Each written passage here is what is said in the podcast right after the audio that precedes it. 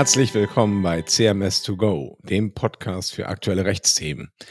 Wir diskutieren hier mit Expertinnen und Experten aus unterschiedlichen Fachbereichen Themen, die die Rechtswelt bewegen. Heute begrüßen wir Sie wieder zu einer neuen Folge unseres Update Gesellschaftsrecht, in der wir folgende Fragen klären. Wozu braucht es einen Geschäftsführer? Was kann und was darf ein Geschäftsführer? Wie wird man Geschäftsführer? Und worin unterscheidet sich die Geschäftsführung der Personengesellschaft von derjenigen einer GmbH? Am Mikrofon begrüßt Sie wieder Dr. Daniel Otte, Partner am Kölner Standort von CMS Deutschland und schwerpunktmäßig im Bereich des gesellschaftsrechtlichen Konfliktmanagements tätig. Und neben mir sitzt wieder Dr. Georg Dietlein. Ja, von mir herzlich willkommen. Georg Dietlein, Rechtsanwalt am Kölner Standort und ebenfalls im Bereich Gesellschaftsrecht tätig.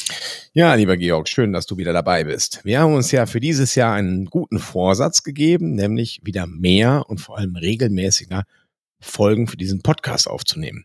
Zuletzt hatten wir ja noch vor Weihnachten 2022 die letzte Folge zur Gesellschafterliste aufgenommen und nun wollen wir das neue Jahr 2023 gleich mit einer Doppelfolge begrüßen und zwar zum Thema der Geschäftsführer.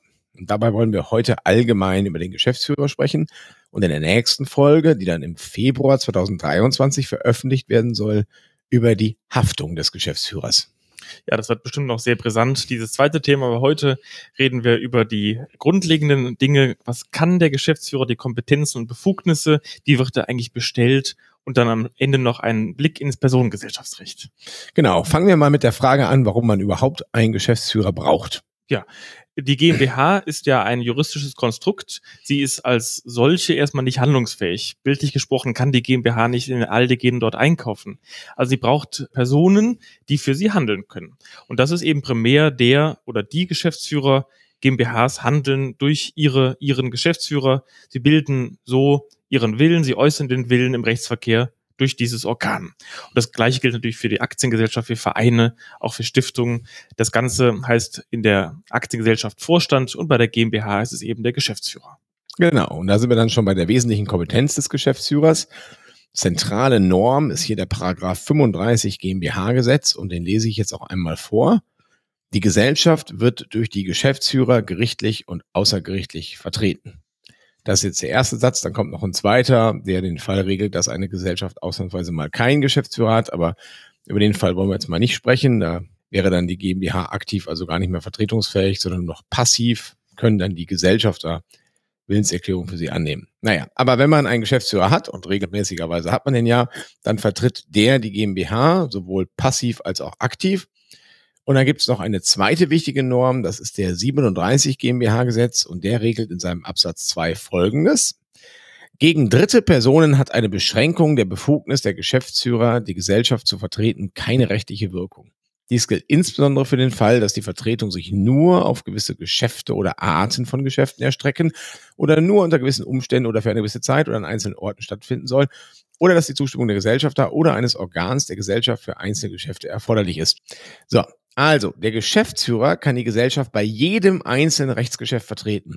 Und wenn seine Geschäftsführungsbefugnis beschränkt ist, und die Arten der Beschränkung, die zählt der 37 Absatz 2 Satz 2 da alle auf, wir kommen da gleich näher nochmal dazu, dann hat das im Außenverhältnis keine Wirkung. Also mit anderen Worten, der Geschäftsführer ist God Almighty. Ja, der kann alles. Wenn er hingeht und den wesentlichen Vermögensgegenstand der Gesellschaft verkauft oder gleich das ganze Vermögen, ne, Asset Deal, dann ist das wirksam. Da muss er dann auch nicht irgendwie nach außen hin darlegen, dass er das jetzt gerade durfte. Und deswegen sind diese ganzen Klauseln, die man dann so häufig in M&A-Verträgen etc. liest und in denen steht, die Gesellschaft wird bei dem Geschäft wirksam vertreten oder so ähnlich, ne, als Garantie, das ist eigentlich Kokolores. Das braucht man im deutschen Recht gar nicht. Im US-amerikanischen Recht ist das vielleicht anders, aber in Deutschland braucht man das nicht. Der Geschäftsführer darf alles, der kann die Gesellschaft bei jedem einzelnen Rechtsgeschäft wirksam vertreten auch wenn ihm das im Innenverhältnis vielleicht verboten worden ist. So.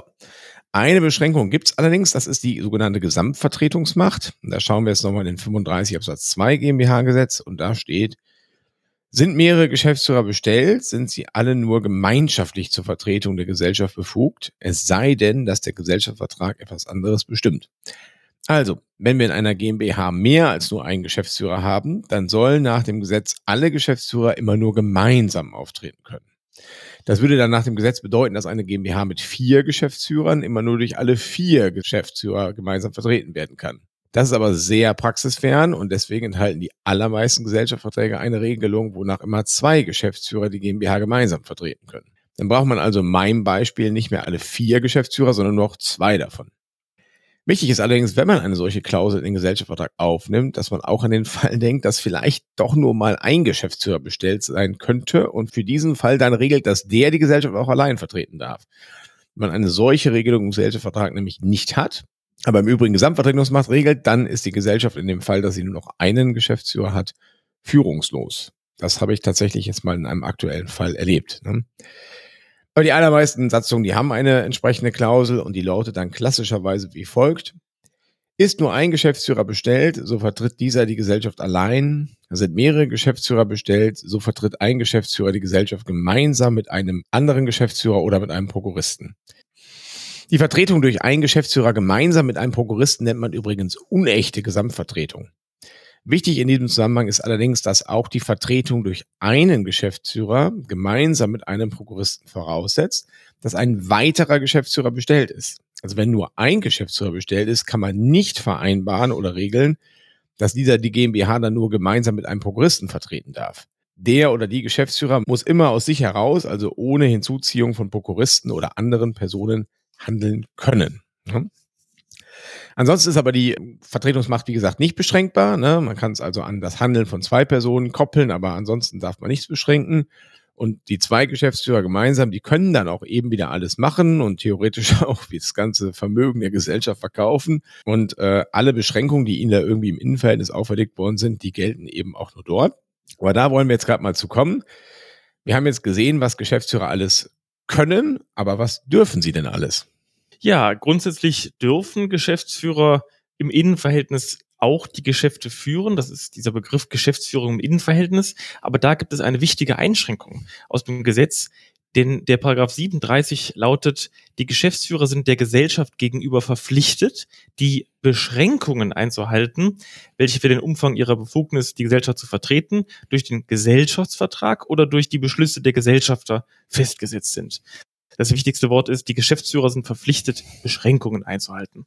Und zwar Beschränkungen bezüglich des Umfangs ihrer Vertretungsbefugnis. Klingt erstmal kompliziert, aber ist eigentlich sehr einfach. Es gibt zwei große Einschränkungen. Erstens Regelung des Gesellschaftsvertrages und zweitens Beschlüsse der Gesellschaft im Einzelverweisungen. Der Gesellschaftsvertrag, die Satzung in der GmbH, sieht oft einen Katalog zustimmungsbedürftiger Rechtsgeschäfte vor. Das ist sogar hilfreich, weil dann ist auch klar, ganz konkret, wann muss er die Zustimmung einholen, nehmen wir an, für Darlehen ab eine Million Euro oder für Investitionen ab 50.000 und so weiter. Also Maßnahmen, die die Geschäftsführung nicht treffen darf, ohne vorher die Gesellschafterversammlung zu fragen. Manchmal wird diese Zustimmungskompetenz auch auf einen Beirat übertragen, einen Aufsichtsrat, ein anderes Organ. Und man kann das auch regeln in einer Geschäftsordnung, das ist dann nicht eine Satzung, hat den Vorteil, dass man das nicht im Handelsregister direkt einsehen kann. Oder im Anstellungsvertrag, die Kataloge können auch voneinander abweichen, ist dann besonders spannend. Und das Ergebnis ist immer das gleiche. Der Geschäftsführer darf diese Geschäfte nicht einfach treffen, ohne vorher mal die Gesellschafter zu fragen. Das gilt übrigens auch dann, wenn die Mehrheit der Gesellschafter sagen, ja, mach mal. Man muss dieses Organ die Gesellschafterversammlung eben fragen, sonst regen sich andere auf. Wenn er das nicht tut, macht er sich schadensatzpflichtig, zumindest möglicherweise, denn das Geschäft, das Geld kostet, das könnte dann der Schaden sein, kann man dann drüber in der nächsten Folge mal sprechen bei der Haftung. Dann das zweite Wesentliche sind die Beschlüsse der Gesellschafter im Einzelfall, also Thema Weisungen. Auch wenn der Gesellschaftsvertrag vorsieht, der Geschäftsführer muss nur ab einer Million Anschaffungen zum Beispiel fragen, kann das dann sehr stark eingeschränkt werden durch konkrete Weisungen. Das kann sogar so feinfühlig werden, ich übertreibe jetzt mal ein bisschen, dass die Weisung erteilt wird, lieber Geschäftsführer, du musst jetzt zehn Bleistifte der Stärke HB bei Bürobedarf Müller kaufen und dann muss er eben genau das tun. Wenn er das nicht tut, dann gibt es vielleicht die Abberufung aus wichtigem Genau, ja, das, so weit, so das wäre schon nicht, sehr gerade, aber in der Tat, also die Weisung, zehn Bleistifte von der Stärke HB bei Müller bedeutet eben nicht bei Meier. Kauf dort, nee, kauf nicht bei Meier. Ne? Das genau. wäre dann eben Verstoß gegen die Weisung. Ne? Ja. Und auch wenn er jetzt hingehen würde und sagt, ich kaufe aber zehn Bleistifte Stärke 2B ne? und nicht mhm. HB, ne? das wäre ja. auch Verstoß gegen die Weisung. Ne? Oder wenn wir sagen, ne, wir wollen nur noch Kaffeefilter von Melita haben, dann muss der Geschäftsführer halt Melitta-Kaffeefilter kaufen und darf dann nicht mehr irgendwelche Ersatzprodukte nehmen. Es ist, wie gesagt, es ist übertrieben, Aber im Grunde genommen geht es wirklich ganz, ganz detailliert. Ne? Und da hängt der Geschäftsführer doch an einer sehr, sehr kurzen Leine. Mhm. Und deswegen kann man sagen, dass der Geschäftsführer, der im Außenverhältnis, haben wir gerade gesehen, God Almighty ist, ne, kann alles, der ist im Innenverhältnis nur ein Knecht. Mhm, ja. Der ist an das gebunden, was die Gesellschaftsversammlung ihm sagt. Ne? Und jede Weisung muss er eigentlich beachten. Ansonsten tatsächlich wiederholter Weisungsverstoß, hast du völlig richtig gesagt, Georg, äh, wiederholter Weisungsverstoß kann sogar zur Abberufung aus wichtigem Grund führen. Ne? Ja, ja. Oder natürlich auch zur einfachen Abrufung, kommen wir gleich auch zu. So, aber wenn der Geschäftsführer weiß, dass ihm die Gesellschafterversammlung in einem bestimmten Thema, das ist nämlich auch interessant, mehrheitlich in eine bestimmte Meinung vertritt, dann muss er das auch entsprechend antizipieren. Also wenn der schon meine Mehrheits, meine Gesellschaft hat, die sehen das mehrheitlich so oder so und er dann trotzdem anders handelt, auch dann kann er sich schadensersatzpflichtig machen. Ne? Mhm. Das ist also schon sehr, sehr krasse Einschränkungen, die man als Geschäftsführer immer dann hat, wenn man nicht die Gesellschaftermehrheit im Rücken hat, was natürlich dann der Fall ist, wenn man entweder selber Mehrheitsgesellschafter ist oder wenn man sagt, na ja, mein Mehrheitsgesellschafter, mit dem habe ich mich abgestimmt und der sieht das so wie ich, dann weiß man natürlich auch, dass man im Zweifel da ein Backing bekommt. Naja. So, aber Verstoß gegen die Gesellschaftsbeschlüsse, wie gesagt, weitreichende Konsequenzen. Das sehen wir in der nächsten Folge. Jetzt wollen wir erstmal schauen, wie man denn Geschäftsführer wird. Ja, die wesentliche Norm ist der Paragraph 46 Absatz Nummer 5. Ist ein bisschen versteckt. Dort heißt es nämlich, der Bestimmung der Gesellschaft unterliegen die Bestellung und Abberufung von Geschäftsführern und die Entlastung. Dazu gehört übrigens auch der Anstellungsvertrag. Also nicht nur die Bestellung, sondern eben dann auch der Vertrag über die Konditionen. Übrigens Warnhinweis, dass dafür ist zuständig auch die Gesellschafterversammlung. Also der Anstellungsvertrag wird mit der Gesellschafterversammlung geschlossen. Geschäftsführer werden von der Gesellschafterversammlung bestellt und abberufen und zwar durch Mehrheit. Das heißt, die Gesellschafter treten zusammen, fassen einen Beschluss, eine bestimmte Person zu bestellen. Das muss dann mitgeteilt werden, dieser sollte, ne, sonst wird sie nämlich niemals Geschäftsführer ihr mitgeteilt werden. Und sie muss es noch annehmen, selbstverständlich. Und damit ist der Mensch, der das angenommen hat, Geschäftsführer geworden. Die Eintragung im Handelsregister ist hilfreich, aber nicht äh, konstitutiv. Man ist also durch diesen Beschluss und die Mitteilung und die Annahme bereits Geschäftsführer geworden. Natürlich wird in der Praxis jemand kaum mit einem Geschäftsführer, der noch nicht eingetragen ist, Rechtsgeschäfte schließen. Darum ist die Handelsregistereintragung auch schon sehr sinnvoll, sehr praktisch, aber sie ist rechtlich nicht bedeutsam materiell für die Geschäftsführerstellung. Genauso umgekehrt, wenn einer abberufen ist und noch nicht die Abberufung eingetragen ist, ist das auch materiell nicht bedeutsam. Und die Abberufung funktioniert genauso. Auch hier der Mehrheitsbeschluss, die Bekanntgabe gegen den Geschäftsführer und die Austragung im Handelsregister folgt dann hoffentlich auf den Fuß, denn wer im Handelsregister als Geschäftsführer steht, da gilt der Gutglaubensschutz, der wird als Geschäftsführer, der gilt als Geschäftsführer. Da kann also dann ein Vertragspartner sagen, aber Sie standen doch im Geschäft, im, im Handelsregister. Ich durfte mich doch darauf verlassen. Und darum ist die Austragung natürlich sehr, sehr wichtig auch. Sonst könnte nämlich dieser Scheingeschäftsführer weiter Rechtsgeschäfte abschließen. Ja, also zusammenfassend, Bestellungen und Abberufungen erfolgen normalerweise mit einfacher Mehrheit. Die Gesellschafter beschließen darüber. Aber das ist auch nur der Regelfall. Genau, es gibt ja wie immer keine Regel ohne Ausnahme. Und gerade bei Familiengesellschaften, da sehen wir es häufig, dass einem Gesellschafter oder einem Gesellschafterstamm ein besonderes Vorschlags- oder Entsendungsrecht für den Geschäftsführer zugewiesen wird. Das heißt, dieser Gesellschafterstamm kann dann festlegen, dass eine bestimmte Person Geschäftsführer werden soll. Unterschied zwischen Vorschlagsrecht auf der einen Seite und Entsendungsrecht auf der anderen Seite besteht darin, dass es beim Vorschlagsrecht noch eines anschließenden Bestellungsaktes bedarf. Also der Gesellschafterstamm schlägt die Person vor und dann muss die Gesellschafterversammlung den aber noch positiv zum Geschäftsführer wählen, während das Entsendungsrecht dazu führt, dass die betreffende Person unmittelbar in die Geschäftsführung eintritt. Ne? Also bereits mit der Ausübung des Entsendungsrechts wird die Person zum Geschäftsführer, wenn sie es dann auch annimmt, natürlich, das kommt noch hinzu, aber sie muss es auch wollen. Aber es bedarf keines Zusammenkommens der Gesellschafterversammlung mehr. Das Entsendungsrecht ist insoweit also deutlich schärfer als das Vorschlagsrecht. Das wird insbesondere dann relevant, wenn andere Gesellschafter behaupten, dass die vorgeschlagene Person als Geschäftsführer unzumutbar ist. Denn auch beim Vorschlags- oder Entsendungsrecht, da dürfen wir jetzt nicht irgendwelche Personen äh, vorschlagen, die aus irgendwelchen Gründen nicht zumutbar sind, zum Beispiel weil sie ein Konkurrenzunternehmen betreiben oder in der Vergangenheit die Gesellschaft geschädigt haben oder dergleichen, und ob eine Person unzumutbar ist oder nicht, da können ja zwischen dem betreffenden Gesellschafterstamm, der gerade sein Recht ausüben möchte, und der Gesellschaftermehrheit durchaus unterschiedliche Vorstellungen bestehen. Ja?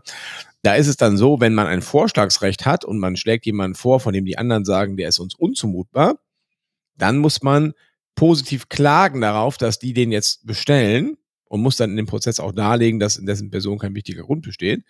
Während in dem Fall, dass man ein Sendungsrecht hat, da entsendet man den einfach, der kommt in die Geschäftsführung und die anderen müssen mühsam mittels Abrufungsbeschluss dann den wieder rausbuxieren und der beantragt vielleicht dann, oder der Stamm, der ihn entsandt hat, beantragt vielleicht eine einzige Verfügung, um das zu verhindern. Und naja, in der Zeit, Zwischenzeit bleibt er dann erstmal Geschäftsführer, bis dann endlich irgendwann vielleicht eines Tages ein rechtskräftiges Urteil vorliegt. Ne? Schlimmstenfalls. Also Entsendungs- und Vorschlagsrechte sind sehr, sehr streitträchtig und je nachdem, wie man es ausgestaltet, ist es eben auch sehr unterschiedlich. Ich habe da schon also viele Prozesse drüber geführt dazu. Und zum Thema Abberufung aus wichtigem Grund sollte man dann vielleicht auch nochmal eine eigene Folge bei Gelegenheit machen.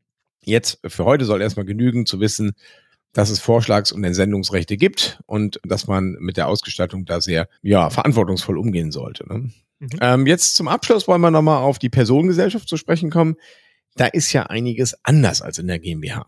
Ja, man wird vergeblich im HGB den Terminus Geschäftsführer suchen und auf visierten Karten bei OHGs, KGs steht da auch eher was anderes und zwar steht da meist geschäftsführender Gesellschafter. Warum eigentlich? Aus zwei Gründen. Erstens, weil jeder persönlich haftende Gesellschafter, bei einer OHG ist das ja besonders wichtig, das sind nämlich alle persönlich haftend, sind automatisch erstmal geschäftsführend ich sage jetzt nicht Geschäftsführer, weil das nicht der richtige Terminus eher ist. Und ähm, umgekehrt können in einer OHG, KG nur Gesellschafter Geschäftsführer sein, originär die äh, Gesellschaft vertreten. Klar, es gibt auch dann derivative Dinge wie Prokuristen und so weiter, aber originär wird die OHG vertreten durch die Gesellschafter, durch einzelne Gesellschafter. Genau, das ist der sogenannte Grundsatz, den müssen wir einmal bringen, ja. ne? Grundsatz der Selbstorganschaft. Ne? Ganz also, wichtig, ja. Genau. das ist also ein Fachterminus, den die Juristen da benutzen. Ähm, alle Nicht-Juristen können sofort wieder vergessen, aber der Jurist sagt Selbstorganschaft und damit meint er nur der persönlich haftende Gesellschafter der kann die Gesellschaft originär vertreten. Ja, das wissen manche Steuerberater und ich hatte neulich einen Vertrag gesehen, da stand dann drin, dass ein Dritter dann auch vertritt und so Geschichten. Ja, Kommanditist in dem Fall, ne? Ja, und dann sogar einmal äh, nicht mal ein Kommanditist, nicht mal ein Gesellschafter. Wir haben das gelöst. Man kann das ja auch anders machen durch eben Prokuristerstellung und so weiter. Aber wichtiger Grundsatz, Gesellschafter sind in der OHG und KG die geschäftsführend tätigen Personen. Und in der GBR ist es so, dass die Gesellschafter nur gemeinsam mit den übrigen Mitgesellschaftern normalerweise vertreten können. In der OHG, KG kann jeder persönlich haftende Gesellschafter die Gesellschaft vertreten. Ähm, dieses Geschäftsführungsrecht kann den Gesellschaftern durch gerichtliches Verfahren entzogen werden. Das machen natürlich wenige Menschen, das dauert viel zu lange. Darum gibt es in der Regel auch eine Bestimmung im Gesellschaftsvertrag, wo drin steht, durch Gesellschafterbeschluss kann die Geschäftsführungsbefugnis und Vertretungsmacht entzogen werden. Genauso wie bei der GmbH also nachgebildet.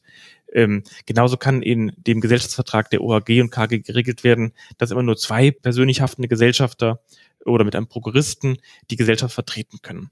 Besonders wichtig ist ja die Rechtsform der GmbH und Co. Da haben wir einen persönlich haftenden Gesellschafter in der Regel. Das ist eine GmbH, wenn sie GmbH und Co. Heißt. Und diese GmbH nimmt in der KG die Vertretung und die Geschäftsführung wahr. Das heißt, faktisch ist der Geschäftsführer dieser GmbH der Geschäftsführer der KG Richtig ist es natürlich folgendermaßen auszudrücken, die KG wird vertreten durch die GmbH, die durch ihren Geschäftsführer. So ist es ganz richtig. Und Warnhinweis auch hier, die Kommanditisten können niemals die KG vertreten. Die Vertretungsmacht kann nur die persönlich haftende Gesellschaft darin wahrnehmen. Man kann aber im Innenverhältnis regeln, dass die Entscheidungen getroffen werden, die Geschäftsführungsbefugnis durch die Kommanditisten. Das ist wahrscheinlich auch der Punkt, wo dein Steuerberater herkam, von dem du vorhin mhm, sprachst. Ja. Wir haben nämlich, äh, in der Praxis sieht man das häufiger bei Immobiliengesellschaften, die sogenannte gewerblich entprägte KG. Da muss dann ein Kommanditist. Genau, das ist ganz komisch. Ja. Ich habe das nie verstanden, aber da darf in der Tat, da darf nicht der persönlich Haftende also der Komplementär, mhm. der darf nicht, Oder nicht geschäftsführungsbefugt sein, sondern es muss ein Kommanditist geschäftsführungsbefugt sein. Aber jetzt aufgepasst, Geschäftsführungsbefugnis betrifft immer nur das Innenverhältnis. Mhm, ne? genau, ja. Das ist was, was wir sozusagen intern besprechen, was wir machen wollen. Mhm. Vertretungsmacht, also nach außen handeln dürfen, das ist auch bei der gewerblich entprägten KG oder GmbH und KKG mhm, mhm, immer nur durch den Komplementär möglich. Das geht gar nicht, dass ein Kommanditist originär ja. die KG vertritt. Es kann nur eben durch natürlich Erteilung von Vollmachten oder Prokuren oder dergleichen mhm. so geregelt werden. Ne? Genau. Aber da kam dein Steuerberater wahrscheinlich her. Genau, alles nachzulesen in Paragraph 15 Absatz 3 ESDG. Ganz spannende Norm und Aber ich glaube. Ähm, Ach, du hast ja. das kapiert mit der gewerblichen Prägen. Also muss ich ja, in Zukunft immer dich fragen. okay. Sehr gut. Es ist ja, ja Habe ich auch mal was gelernt hier im Podcast. Ja, ist super. Genau. Schön. Ja, genau, noch zusammengefasst, ein, ein Satz nur. Also bei den Personengesellschaften gibt es eben nicht den Geschäftsführer. Das ist insbesondere nicht irgendein dritter Angestellter, sondern es ist immer ein Gesellschafter. Und im Innenverhältnis kann man das natürlich so regeln, dass faktisch Geschäftsführungsmaßnahmen durch Angestellten wahrgenommen werden. Aber geschäftsführend ist immer nur ein Gesellschafter. Sieht man am schönsten bei der GmbH und Co. KG. Da ist es immer der persönlich haftende Gesellschafter gleich die GmbH und da kann man natürlich dann einen Geschäftsführer reinsetzen, der nicht Gesellschafter ist. Genau. dann geht's ja wieder. Haben wir dann de facto wieder die fremdgeführte GmbH und KG. Naja. Genau. Ja gut, cool. Vielen Dank für den Ausdruck ins äh, Personengesellschaftsrecht und auch für die Erläuterung zur gewerblich entprägten dass ich die jetzt in 15 Absatz 3 EFDG finde, super. Ansonsten würde ich sagen, schließen wir für heute, bedanken uns ganz herzlich fürs Zuhören und freuen uns schon jetzt auf die nächste Ausgabe des Update Gesellschaftsrecht, dann zum Thema Geschäftsführerhaftung. Kommt, wie gesagt, so Mitte Februar ungefähr. Und für heute sagen wir auf Wiedersehen und wünschen alles Gute. Tschüss.